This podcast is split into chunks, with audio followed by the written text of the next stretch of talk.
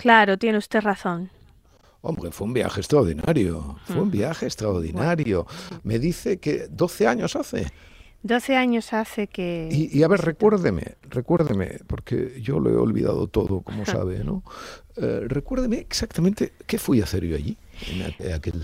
Bueno, usted fue a dar en principio un seminario a la Universidad Iberoamericana de la Ciudad de México eh, por empeño mío y gracias a nuestro queridísimo José Carreño Carlón, eh, se pudo concretar el viaje, pero aparte del seminario, pues le organizamos otras ah. cosas. Y hablé del eh, terrorismo, básicamente. Sí, era periodismo y violencia, dado que en México estaba la situación. bueno, yo recuerdo, yo recuerdo de aquel de aquel viaje, especialmente una cena que tuve con, eh, con altos funcionarios del Ministerio del Interior. Sí, de la Secretaría de Gobernación, así es. entonces gobernaba Felipe Calderón. Felipe Calderón, exactamente. Eh, entonces, realmente tengo una, un recuerdo de aquella noche mm, que no me ha abandonado nunca, porque eh, bueno, era una conversación más o menos eh, confidencial, bueno, no confidencial, pero no, no para, digamos, publicarla, si usted lo recuerda bien. Eh, y entonces, en un momento determinado, yo descubrí, yo descubrí algo sobre los muertos de México que me dejó completamente, en fin, fuera, fuera de juego, ¿no? Y es que esos muertos no estaban contados. O sea, no, no, ni siquiera, o sea, ni siquiera el Ministerio del Interior sabía cuántos muertos, eh, cuántos muertos se producían cada, cada día o cada semana o cada mes. Eh, es decir, mm, muchas veces cuando hablamos de, del terrorismo y hablamos de la contabilidad, ¿no? Eh, yo siempre, por ejemplo, mm, he tenido un puntillo, he tenido un puntillo de esos míos, de llamarle al, atroz atentado de Madrid, en vez de llamarle el 11M, eh, llamarle el 191M. Sí, sí, recuerdo ese juego que ha hecho, sí. Sí, y bueno, que no es exactamente un juego, sino es una, es una contabilidad muy deliberada, porque eh, no sé si usted eh, recuerda que en el atentado de Madrid a los dos días, me parece, los dos días, en una operación de la, de la policía, murió otra persona. Exactamente, otro agente cuando fueron a acorralar a los a los, eh, a los, a los exactamente. Y además, y además había otro hecho, y es que una de las 191 personas que murieron en el atentado estaba embarazada. Y entonces había quien eh, quería sumarle el feto al, a, los muertos. Y había quien quería introducir el, oficial de la policía entre los muertos. Entonces, claro, eso es, eh, claro, parece que todos sean buenos sentimientos, ¿no? que estemos pues eh, de buenos sentimientos a la hora de aplicar y de abrir el compás para introducir al policía y para introducir al feto. ¿no? Entonces yo me rebelé contra eso de una manera sostenida, porque me parecía que eso era eh, mm, completamente perverso, ¿no? O sea, eh, tú tenías que decir que el atentado de Madrid en la estación de Atocha costó 191 vidas humanas, de personas. Y, por supuesto, luego, pues, hubo una muerte, eh, igual de desgraciada que las otras, por supuesto, pero que no formaba parte de ese... De ese bueno, este puntillo con la, con la cifra y con, las, y con la contabilidad eh, es eh, imprescindible. O sea, mm, eh, saber, por ejemplo, ponerse de acuerdo para cuántos muertos ETA ha causado a lo largo de su historia, pues mm, tiene, tiene su polémica y tiene su, y tiene su dificultad, pero realmente ese es el grado cero de la ética. Sí, mire, de hecho, se le voy a recordar lo que escribió al día siguiente usted en su blog, al día siguiente de esa cena. Que creo que pues México es el único país del mundo donde se han matado a 40.000 personas sin guion previo. Los funcionarios reconocen al fin que no saben ni quién mata ni quién muere. Pienso en dónde estaría la lucha contra ETA sin el mínimo pegamento emocional que trajo el conocimiento de las víctimas. No hay otra lucha más urgente para lo mejor de México que esa exigencia por los nombres. Eso es lo que escribió usted al, al día siguiente. Y le tengo que decir una cosa que a lo mejor no tiene muy presente. Eh, unos días antes de que usted estuviera en México, había aparecido muerto el hijo, bueno, con otros jóvenes, el hijo del poeta Javier Sicilia. Y justo después de que usted se fuera, se inició un movimiento contra la violencia encabezado por Javier Sicilia, muy importante, que culminó en unas conversaciones con el presidente en el castillo de Chapultepec. Bueno, en esas conversaciones, públicamente en la televisión, eh, sin nombrar eh, esta conversación con los funcionarios, sí se habló de la necesidad de poner nombres y apellidos y yo reconocí inmediatamente eh, un poco esa sugerencia que causó pasmo en los funcionarios, si, si, recuerdo bien, ¿verdad? Mm. Bueno, eso, en fin, es que me parece como la, de, de, ahí se tiene que partir. O sea, todo lo que no sea eso, todo lo que no sea el número, el nombre, el poner eh, cuna y tumba a las cosas, si uno no parte de ahí, eh, todo es, eh, en fin, todo se pervierte naturalmente. Sí, la lástima es que ahí se quedó, ¿eh? porque ahora son más de 100.000, siguen sin saber cuántos desaparecidos hay y por supuesto, quiénes son.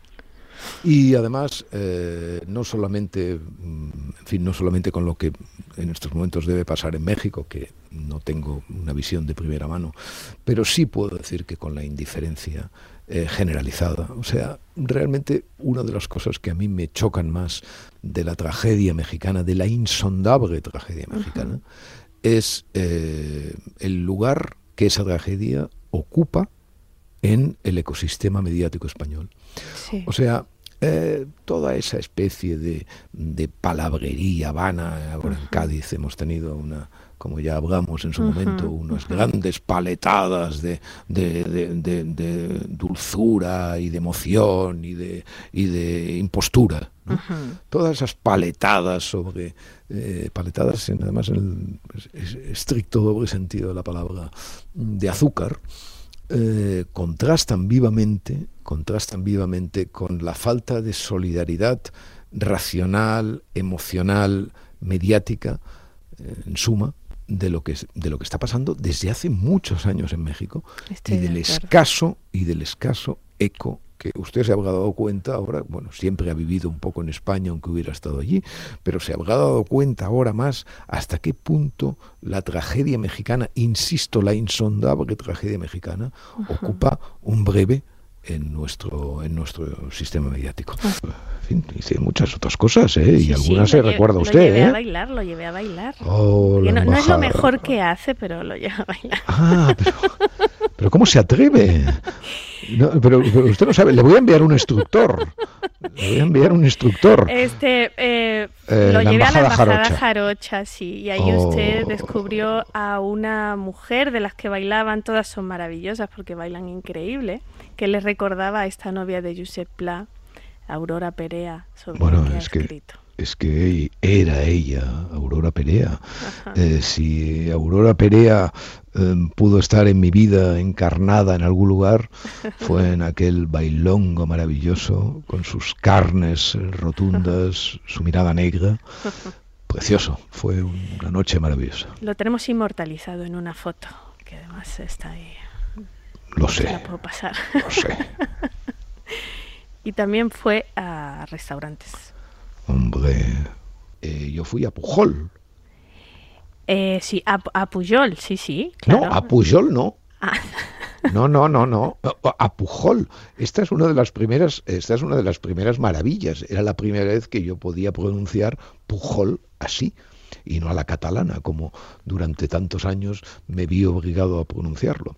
Bueno, Pujol es eh, era en aquel momento, no sé si lo sigue siendo todavía. Lo sigue siendo. El mejor restaurante del DF, ¿no? Sí, de Enrique Olvera, del chef Enrique Olvera. De Enrique Olvera. a ese restaurante me llevó, como tantas otras eh, cosas agradables de mi vida, eh, me llevó mm, Ferran Adrià, que un día, un poco antes de viajar yo, le dije, bueno, ¿dónde, dónde tengo que ir? Y me dio dos o tres direcciones.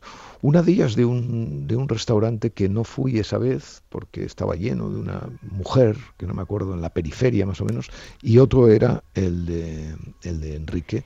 Sí, le dijo, mire, le dijo el Bajío, al que sí fuimos, a una de sus sucursales, sí fuimos. Sí. No fuimos al Nicos, que es, eh, es el extraordinario, y sí fuimos a Pujol, o sea, fue a dos de tres. Y dale, o sea, a Pujol.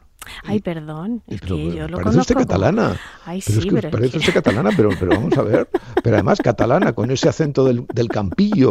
Eh, la van, no, perdón, le van a poner yo soy un de instructor. Huelva capital, no, soy del campillo. Le van a poner un instructor. Pronto le va a poner un instructor. Pero del instructor vamos a hablar Como luego. My Fair Lady. Sí, sí, no, como, como en la, como eh, más, a ver qué va a como, decir. Bueno, dejémoslo, dejémoslo porque iba a decir algo de aragonés que, en fin, que no, no hubiera sido realmente procedente. correcto. Estaba hablando de. Pujol. Estoy hablando de Pujol y de la mm, vez que me llevó eh, allí Adrià y de la primera vez que por lo tanto yo comí mosquitos, hay mosquitos insectos, Insectos. Eh, no sé si era un mosquito, pero bueno, era un insecto. Y, y bueno, aquella comida fue realmente prodigiosa. Yo creo que luego volvimos al otro año, pero yo creo que esa fue maravillosa. O sea, esa fue, bueno, además tuvo ese toque iniciático extraordinario. Ahora, tengo malas noticias sobre, sobre Olvera y, y España y sobre Olvera y Madrid. Eh, no sé si sabe usted que ha inaugurado un, un restaurante, bueno, eso, esas cosas que hacen los cocineros que llevan sus franquicias, ¿no? Y que el único que lo, que lo ha hecho bien, el único que lo ha hecho bien a mi juicio es Ducasse, ¿no? Mucho mejor incluso que Rouchon y todos estos. Y, y lo que ha hecho Pujol en Madrid, lo que ha hecho Enrique Olvera en Madrid no tiene ningún interés. ¿no? Ah, eh, no tiene ningún interés y convendría que lo supiera, convendría Ya. que lo supiera que no tiene interés porque, claro, cuando uno pone su, su nombre y su marca eh, para atrapar de alguna manera el, el, eh, al público, pues claro, naturalmente tiene una responsabilidad eh, más allá de que eso se trate del, del lugar original o de la sucursal. Y el llamado Pujol de Madrid, insisto, no tiene ningún interés. ya. No tiene ningún interés. ¿Sabe con quién yo tenía muchas eh, pugnas eh, gastronómicas ¿Con quién? Eh, de esta naturaleza y al que eh, siempre nos peleábamos cordialmente? Pues con Fernando Sánchez Dragó, que se nos Ya. ha muerto este, Ya, esta semana. Eh, él siempre, él siempre tenía la, la idea de que el- la única comida que tenía interés era la comida. Bueno, en fin, era un reaccionario y un, y un carca delicioso en los asuntos gastronómicos y, y un hombre, pues, en fin, de una, de una, de una simpatía eh, eh, genética. Porque mire, es que la, la- este tema de la simpatía cada vez me, me interesa más, porque realmente uno a veces se pregunta, pero bueno, yo exactamente por qué le tengo a este hombre una, una veneración o lo- un aprecio o tal. Ya creo que alguna vez le he puesto el ejemplo, no sé si aquí en estas conversaciones que tenemos eh, tan lujuriosas o, o- o- o lo he escrito, pero por ejemplo yo tengo una simpatía humana por Puigdemont. ¿no? Sí, sí, me, sí, me lo ha dicho. Lo hemos comentado Sí, alguna sí, vez, ¿no? Porque. Puigdemont es un hombre que me cae simpático. Bueno, no he hablado nunca con él, además. No he tenido nunca. mm, Le he pedido. Una vez le dije que. Le escribí y le dije que quería entrevistarle, pero no se atrevió. Claro. Eh, y digo no se atrevió porque me consta que no se atrevió, no por, no por chulearme, que es una cosa que me cuesta poco, pero que en este caso no, en fin, no, No procede. No procede, ¿no? Es factual. Y entonces con, con, con Dragó, que era un pijo, era un, no, bueno, un pijo maravilloso, o sea, era un pijo de, esos, mm, porque esto también se es, eh, en fin, se es, ¿no? ¿no? No sé si genético o culturalmente, pero se es pijo. Y era un pijo eh, estupendo, ¿no? Y un hombre de una simpatía, de una nonchalance eh, extraordinaria. Y debo decir que yo con sus libros con sus libros tuve, eh, tuve mm, las mismas discrepancias que él tenía con mi comida. Yo he leído a Dragó, eh, he leído no, no los, toda la cantidad de libros que, ha, que ha escrito. Por ejemplo, me queda pendiente leer este de Roldán, que tenía que leerlo, pero mm, no pude al final, y aprovecharé este impacto brutal que siempre trae la muerte para, para recuperarlo, seguramente. Pero, por ejemplo, yo recuerdo Mm, usted no, porque era, en fin, creo que estaba todavía en, el útero. Eh, eh, no sé si potencial o real, pero recuerdo que cuando recuerdo la, la, enorme, el enorme impacto que causó la publicación de Gárgoles y Avidis, la historia mágica de España que publicó eh, Sánchez Dragó en plena transición mm, en Alianza. Y el, impacto que esa, que esa obra causó porque, eh, sobre todo por una cuestión, ¿no? porque apelaba al, irracionalismo, ¿no? apelaba al irracionalismo para explicar la historia de España. Es decir, se apartaba de la, de la doxa, en fin, de los marxistas básicamente, de, la historiografía eh, española, eh, pero no solamente de la doxa marxista, sino de la doxa, en fin, puramente racional. Ese libro, eh, ese libro que es un libro, mm, debo decir, difícilmente legible y que es un libro que combina eh, en fin, visiones lisérgicas con algún apunte lúcido sobre lo que han sido y son los españoles, mereció una serie de críticas tremendas. Una de ellas, furibunda, me acuerdo, fue la de Carmen Martín Gaite, que escribió, creo, en el país una, crítica brutal contra él, ¿no? y, y, naturalmente la escribió desde eh, bueno, las desde la que yo considero que era mm, entonces desde la razón que yo eh, profesaba y profeso, porque el libro no he vuelto a él, pero creo que tendría la misma opinión sobre él que, que tenía entonces. Pero claro, eh, Carmen Martín Gaite, que había. Carmen Martín Gaite, por cierto, no sé si usted sabe, eh, eh, fue una gran historiadora y una gran ensayista. Sí, sí, sí, Carmen Martín Gaite tiene dos libros, dos ensayos históricos, Usos amorosos del siglo XVIII y el proceso de Macanaz, que son ejemplares. ¿eh? Me los había recomendado, sí. Son maravillosos, son libros maravillosos. Son con ritmo lento, esa novela que. Qué maravilla es esa. ¿Sabe que he vuelto a esa novela después de que usted la nombró en nuestras conversaciones? Sí. La, leí de jovencita, pero qué prodigio. Ya eh, hay muy pocas novelas que se escriban así sin pose, sin pose. Nada, nada. ella la escribió con una, con esa naturalidad maravillosa con que eh, trataba todo, ¿no? Pero los dos grandes libros de ella, aparte de Ritmo Lento, son estos dos ensayos. Bueno, entonces ella naturalmente aplicaba, pues, a, la crítica de Dragó, pues eh, la razón, el sentido, en fin, todas esas cosas que evidentemente Dragó se las ponía por montera, o se las ponía por montera ya.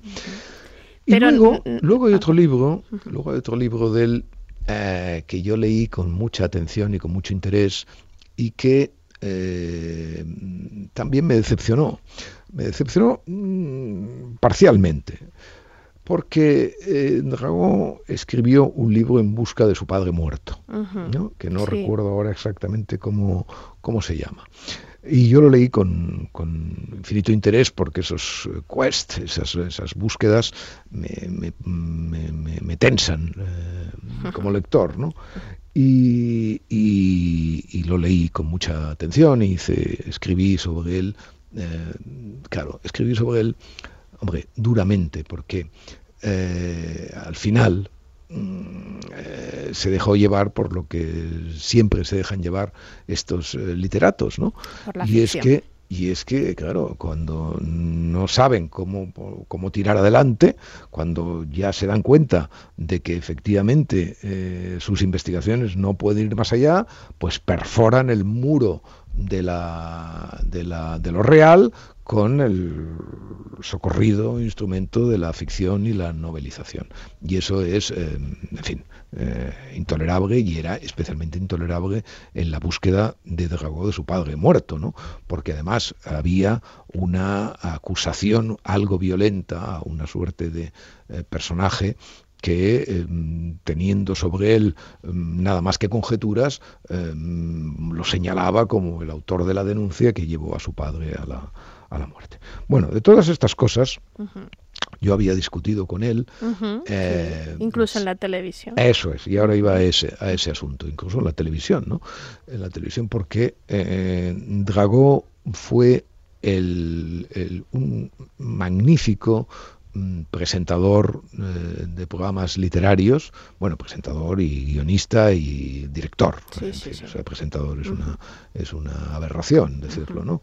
O sea, Dragó se, además mm, eh, Dragó era un hombre además que leía los leía los libros que de los que de los que trataba, ¿no? No, solo leía, los anotaba, ponía post-its así. Sí, sí, los famosos post-its. post-its, pero claro, en eso tiene eh, tiene maravillas, o sea, tiene entrevistas, bueno, de esas legendarias, la de Raval, la de Ferlosio, Ferlosio que además era, eh, en fin, un hombre mm, difícilmente tratable en la televisión, ¿no? Yo creo que después de, Joaquín Soler Serrano y sus eh, míticos a fondos, no ha habido un, eh, un, eh, un, entrevistador realmente tan portentoso y tan eh, amable y tan simpático y tan profundo como nuestro Fernando Sánchez Dragó, ¿no? que, que, en fin, que además, por, por, si fuera poco, ha muerto ha muerto en Soria, en un lugar absolutamente maravilloso que se llama Castilfrío, muy cerca y perdóneme este excurso mío biográfico aprovechando la muerte de otro, cosa que no se debe hacer, como usted ya sabrá, como usted ya sabrá por el decálogo. Bueno, pero digo que mm, cinco kilómetros muy cerca de donde yo pasé eh, los veranos de, mi infancia. ¿no? Pues salvo eh, ese pequeño desliz, ha cumplido cabalmente su propio decálogo eh, para escribir necrológicas, en este caso para, para decirlas, que fue lo que dijo el otro día la muerte de Sánchez Drago por escrito, ante las otras necrológicas que se han escrito y que nada hablan, por cierto, de toda esta obra que, que usted sí ha hablado, ¿no? usted, usted leyó la crítica esta del país, la, necrológica del país, pero qué cosa, pero qué falta de vergüenza, pero y además aplicando, eh, aproveché para, para ampliar el, ampliar el temario, ¿no? Y dije, eh, porque al decálogo ese lo voy...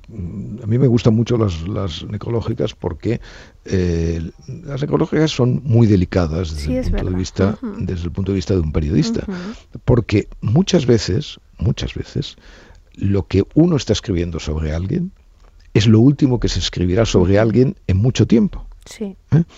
Y entonces hay como una especie de, yo que he escrito bastantes, eh, siempre he tenido sobre mi, cabeza ese, ese, peso, ¿no? O sea, es decir, bueno, es que mm, con esto se acaba.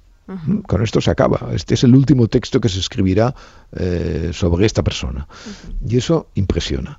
Y claro, comprobar cómo las gentes que escriben necrológicas confunden la necrológica de los otros con, su, con la propia, es que me parece realmente tal. Bueno, esa, esa del país aportaba una nueva, una nueva, un nuevo vicio, una nueva perversión al género, que era la del perdonavidas. Sí, sí, o sea, hacerle, hacerle a un muerto, o sea, hacer de perdonavidas con un muerto. Pero usted ha, usted ha visto cosa igual.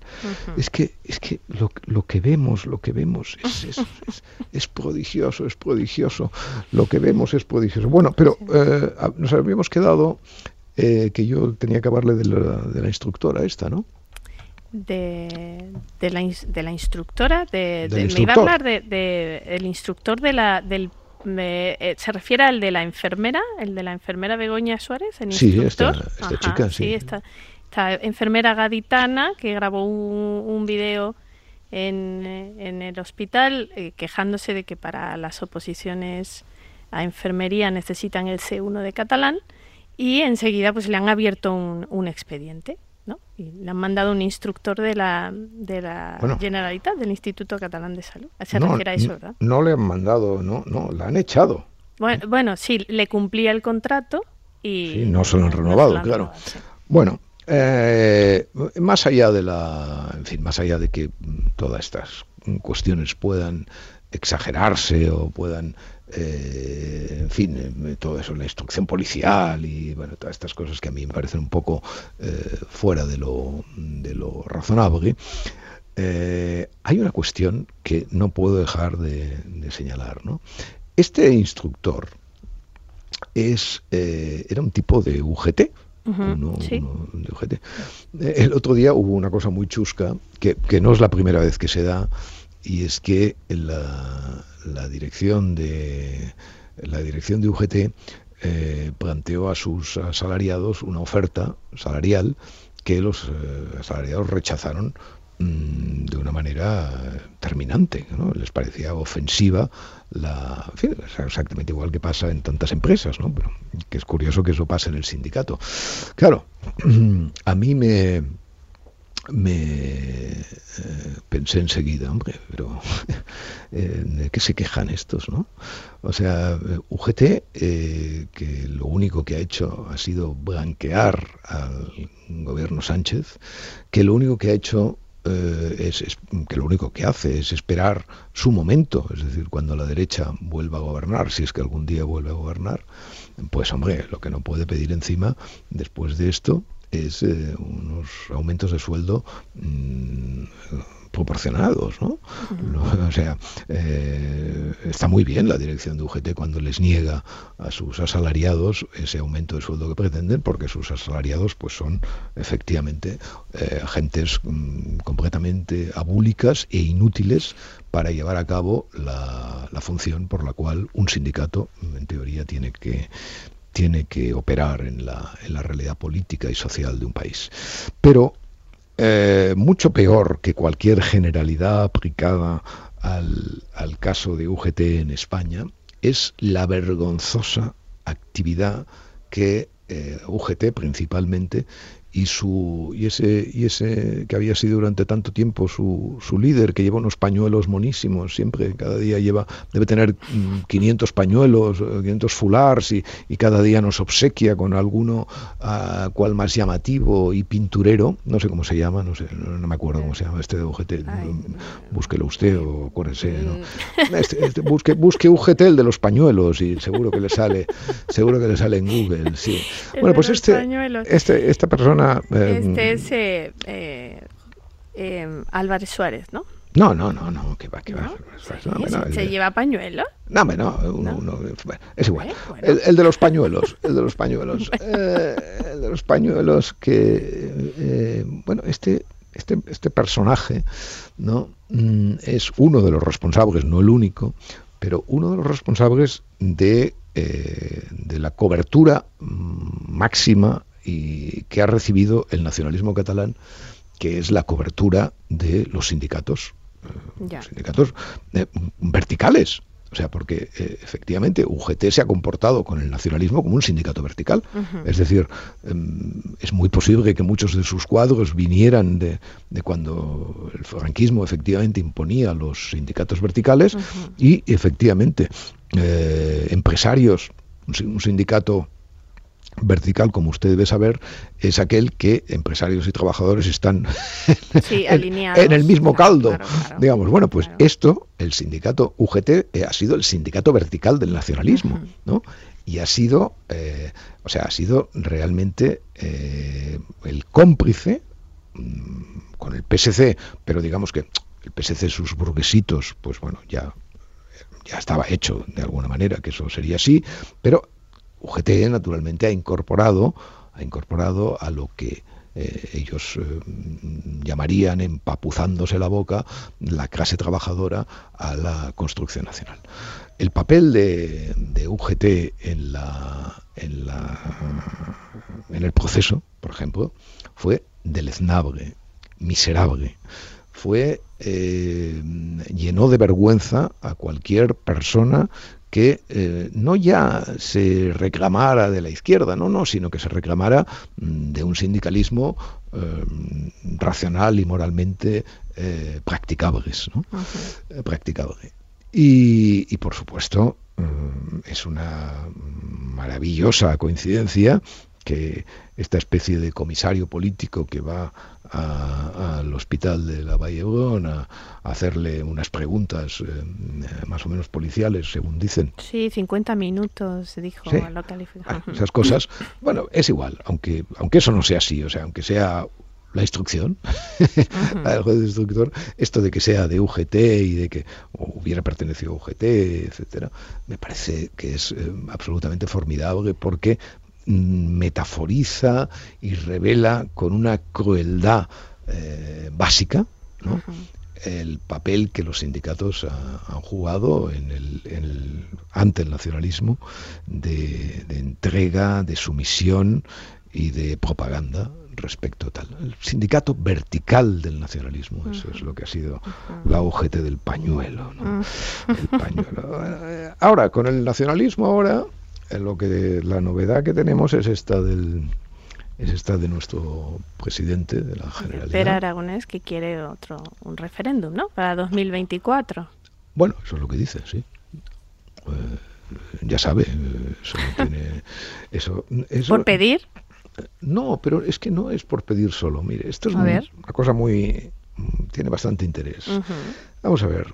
Eh, no va a haber un, un, referéndum de autodeterminación en España eh, nunca. Y cuando decimos nunca, pues decimos hasta donde nos alcanza la vista, eh, evidentemente. ¿no? no como romanones, aquello de nunca, es decir, hasta pasado mañana, sino hasta donde nos alcanza la vista. No, no lo va a haber, eso es evidente, ¿no? no lo va a haber porque eh, hay una cuestión mm, constitucionalmente eh, insalvable, que es el artículo 2 de la Constitución, ¿no? Cuando dice que, cuando el artículo 2 fija la indisolubilidad eh, española. Mire, cuando el señor Pérez Aragonés invoca la ley de claridad eh, canadiense, es decir, aquella ley que permitió la convocatoria del referéndum, etcétera, etcétera, de Quebec. Hay, hay una anécdota que hay que, que hay, bueno, que no es una anécdota, hay que recordarlo. El, impulsor principal de, de, esta ley fue Dion, Stefan Dion, un político que había sido ministro, primer ministro canadiense, y eh, y que mm, ha visitado España en, en alguna ocasión. ¿no? Una de ellas, una de ellas, hace un par o tres de años, me parece, vino a Barcelona y Madrid. Y entonces eh, le preguntaron, naturalmente, por la posibilidad del el referéndum eh, pactado de aplicar aquí la situación de canadiense a Quebec, a, a Cataluña. ¿no? Entonces, ¿sabe usted lo que él respondió eh, con una contundencia, eh, en fin, indudable, tajante? Eh, respondió, no, pero si ustedes esto de la ley de claridad no tienen ninguna necesidad. Entonces los nacionalistas se lo quedaron mirando, por así decirlo, y, y, entonces, sí, pero es que ustedes tienen un artículo 2 en la Constitución que especifica y detalla claramente lo que eh, puede hacerse con la Constitución vigente. ¿eh? Y por lo tanto, no hay ley de claridad posible. Todo está perfectamente claro. Es decir, la ley de claridad solamente podía tener eh, lugar y función y razón y justificación en, en aquellos países donde constitucionalmente, como en el caso de Canadá, podía haber una duda respecto de la soberanía. Pero Evidentemente no es el caso, no es el caso catalán. Yo eh, he pensado a menudo que porque el que no vaya a haber un referéndum de autodeterminación no quiere decir que eh, de alguna manera no haya un, una especie de eufemismo, de, de ersatz, de, pseudo referéndum, eh, en el cual eh, se produzca una votación, de alguna manera, ¿no? Yo siempre he pensado que el, pasa que los nacionalistas no acaban de ser, no acaban de tener la, inteligencia que a veces les atribuimos, ¿no? Pues son una gente realmente, bueno, claro, llevar 300 años perdiendo, eh, en fin, dice, bastante, dice bastante sobre, sobre su inteligencia, ¿no? Pero bueno, ya se sabe que esto lo llevan en los genes y no pueden evitarlo. es, como la simpatía, ¿no? como la simpatía. Bueno, entonces, entonces solamente había una posibilidad, y esto lo, una vez lo he dejado caer en alguna, en alguna columna, pero lo pienso.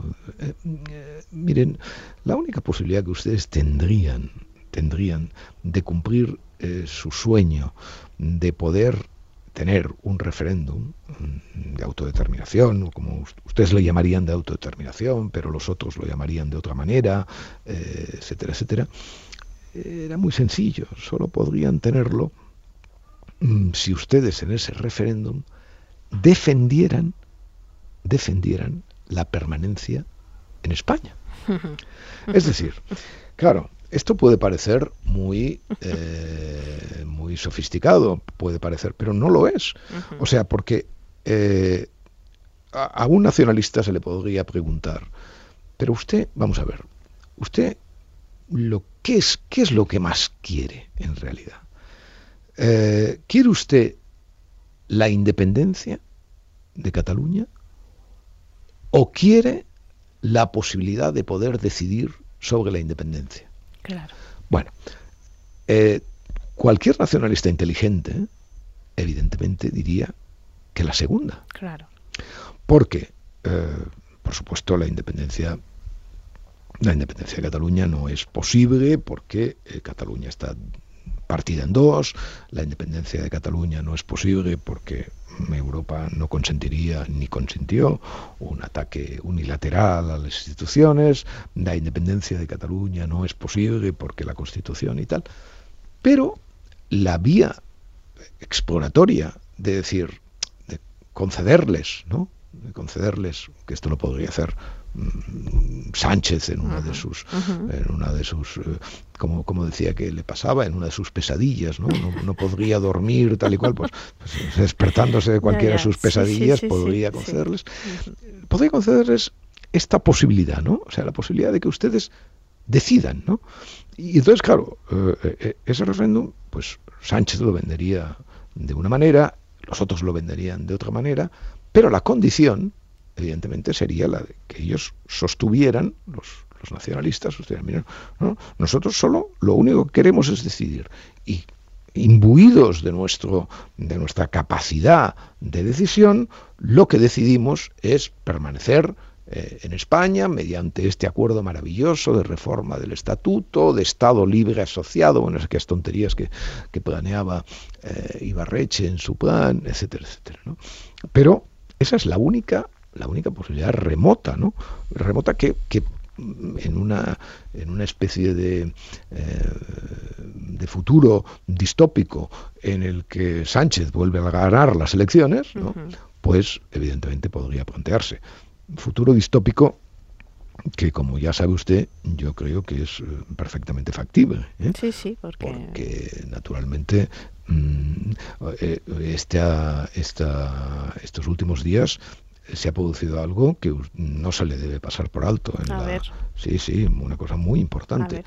Vamos a ver, eh, el Partido Popular, por primera vez, ha empezado a poner en marcha, o sea, a, diseminar por el, por el ambiente eh, político español una cuestión mm, que hasta ahora no había puesto en marcha. Es decir, bueno, eh, si el señor, una crónica del Confidencial de hace dos semanas decía, si el señor eh, Feijó gana las elecciones, pero no puede gobernar, el señor Feijó permanecerá al frente del Partido Popular.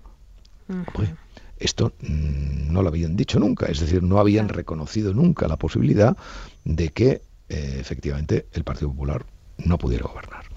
Bueno, este reconocimiento es muy inquietante desde el punto de vista de lo que pues son pues de lo que son los hechos ¿no?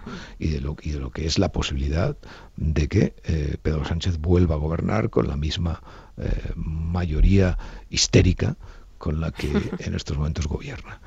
Pero em, es que da igual, o sea, los hechos son los que son y, efectivamente que el Partido Popular empiece a reconocer la posibilidad de que mm, bueno, eh, sí, se pueden ganar las elecciones, pero podemos no gobernar y por lo tanto esto no afectaría al liderazgo de Fijo. Bueno, el Partido Popular sabrá qué hace con el liderazgo de una persona que a pesar de ganar las elecciones no puede gobernar. y, la posibilidad de que eso mm, se repita y se repita y se repita. Porque claro, la dinámica electoral española no está enfocada en los próximos años a la consecución de mayorías absolutas. Ni está enfocada efectivamente, como el propio Pedro Sánchez ha dicho, a la consecución de mayorías relativas que permitan gobiernos en coalición. Entonces, mientras, además, aquí hay otra cuestión, mientras tenemos a la izquierda una coalición que presume de serlo, es decir, una coalición que va diciendo, pues sí, o con eh, Yolanda, o sí, o con Podemos, o sí. O sea, una, coalición que no se avergüenza de sí misma, ni siquiera, aunque eh, entre el, sí misma esté Bildu y esté eh, todo tipo de, despojos, digamos, de la razón, la coalición de la derecha se avergüenza tanto de sí misma que ni siquiera ofrece esta posibilidad de ir a las urnas, eh, no digo juntos, pero sí digo en, con el acuerdo esencial que la izquierda tiene sobre, sobre sí misma y su coalición. A mí me gustaría mucho un día oírle, oírle, no, no porque me gustara, porque a mí realmente, em, ya sabe usted lo que pienso sobre Vox, pero por respeto a los hechos, ¿eh? me gustaría mucho que el señor Fijo dijera un día lo mismo que ha dicho Pedro Sánchez eh, sobre Podemos, que el señor Fijo dijera lo mismo sobre Vox. Es decir, no, es que mire, la dinámica política española está abocada a la coalición. Eh, porque además todo su todo su todo su antojo es eh, procurar una cosa que no que no hay ninguna encuesta que diga, que es que el señor Fijo va a obtener una mayoría eh, tan suficiente que eh, Vox no va a tener más remedio que apoyarlo, como en el caso de Madrid o como en el caso de Andalucía. Esto no, no, hay ningún cálculo electoral que pase por ahí. Y eso, mm, pues, eh, naturalmente mm, nos hace pensar que en las próximas elecciones generales puede haber un ganador y puede haber un ganador real. ¿no? Y el ganador real puede ser, evidentemente, el que gobierne. Y no solo eso, y no solo eso, hay otra cuestión importante. Eh, va a haber unas elecciones eh, municipales ahora y autonómicas. Sí, sí. Y sabe usted, sabe usted el primer mensaje que vamos a ver la noche electoral dicho por el secretario de organización del Partido Socialista, etcétera, etcétera, y, mm, por supuesto no por Pedro Sánchez el PSOE ha ganado las elecciones eh, municipales y regionales de España, etcétera, etcétera. Y eso... Mm, ¿Eso está usted convencido de eso? Bueno, es muy posible porque efectivamente el número de votos, pues eh, es verdad que luego todo eso se, se moderará en función de qué ciudades ganan unos, qué ciudades ganan otros, qué símbolos, etcétera, etcétera. Pero que evidentemente el mensaje estampado sobre la frente de la oposición va a ser el PSOE gana las elecciones tal y cual, pues a mí me parece perfectamente perfectamente plausible, ¿no? Eh, perfectamente plausible. Oiga, y una y una no, no en estos momentos desde luego, visto el panorama, pero ese viejo sueño de una gran, gran coalición a la, a la alemana, ¿usted ve eso posible en España en algún momento? No, ya no, ya no, eso, eso ya no, eso ya...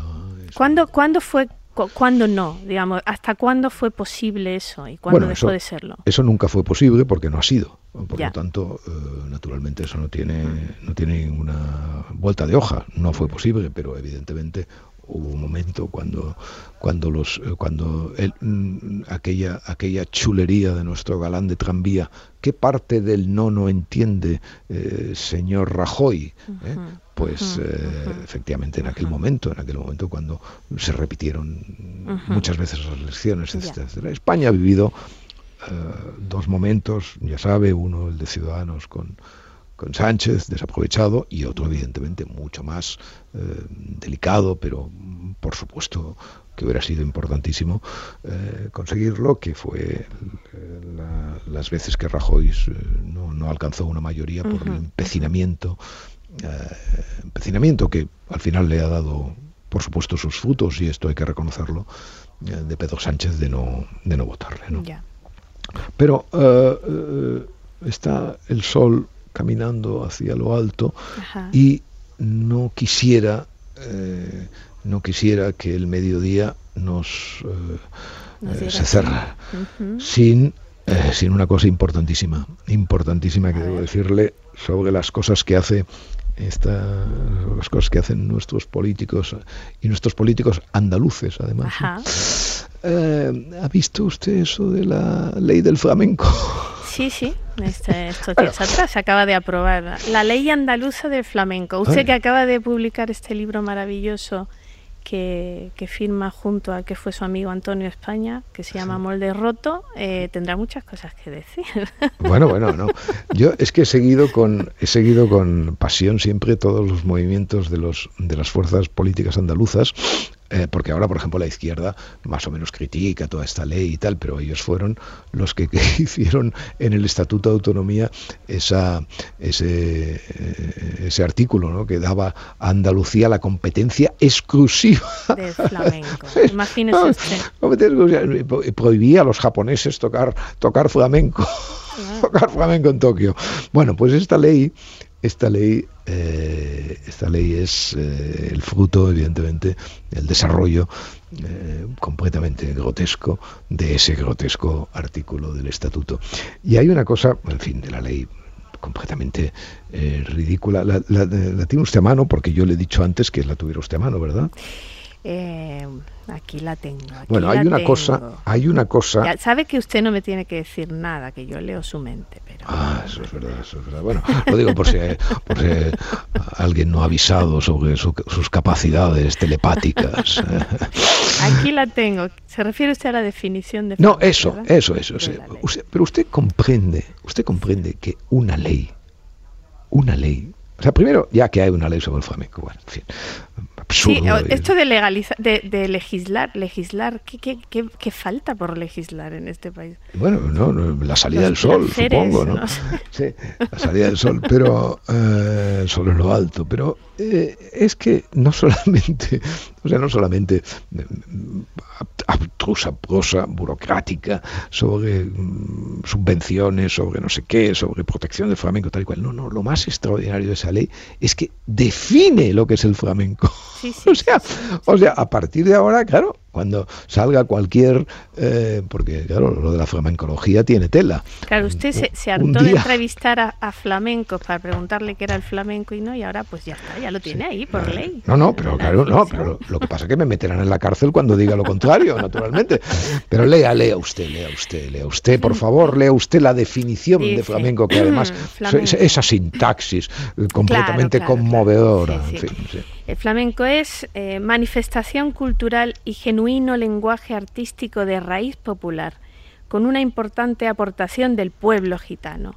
Se manifiesta generalmente mediante el cante, el toque y el baile, la literatura, la composición musical y coreográficas y la creación en general, otra vez creación.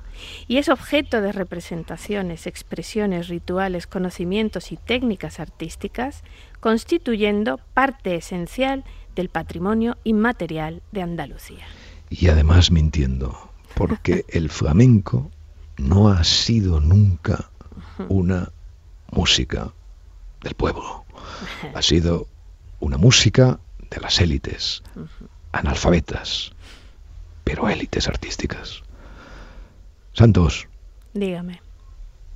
Al mundo nada le importa.